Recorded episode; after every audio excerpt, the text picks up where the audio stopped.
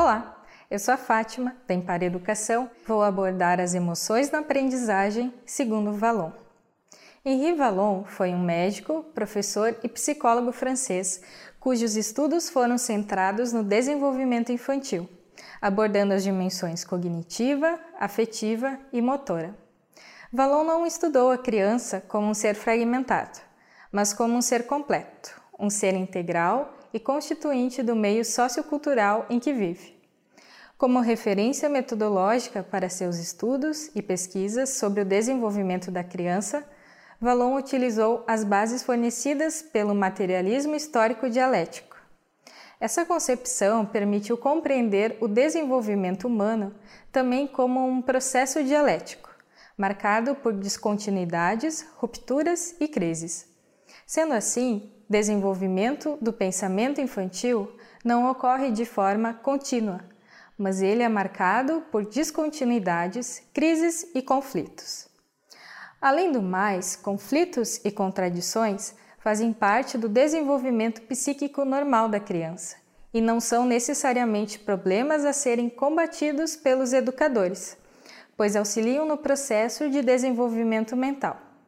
Na sua teoria, Vallon dá um destaque ao caráter social, discutindo também os processos e ambientes sociais nos quais vivem as crianças, principalmente na escola. Seu estudo identificou que a criança precisa do convívio social com adultos e com outras crianças para experimentar relações diferentes daquelas familiares, aprendendo a lidar com sentimentos relacionados, como, por exemplo, a aceitação, trabalho em grupo, superações de conflitos e frustrações. Para Vallon, a inteligência se desenvolve após a afetividade. A inteligência surge de dentro da afetividade e estabelece uma certa relação de conflito. Para alimentar a inteligência, se faz necessário mobilizar os afetos. Vallon propõe ainda três campos funcionais, que no início da vida são indiferenciados e imaturos: a emoção, afetividade e o ato motor, psicomotricidade, movimento e a inteligência. O progresso nesses campos está ligado às relações sociais e à maturação neurológica. A integração destes três campos funcionais dá origem à pessoa integral, que, segundo Valão, é representada pelo conjunto dos âmbitos afetivo, motor e cognitivo, e também pela integração dinâmica entre o orgânico e o social. A teoria valoniana representa um marco importante no pensamento pedagógico, pois até então a afetividade era pouco considerada no processo educativo.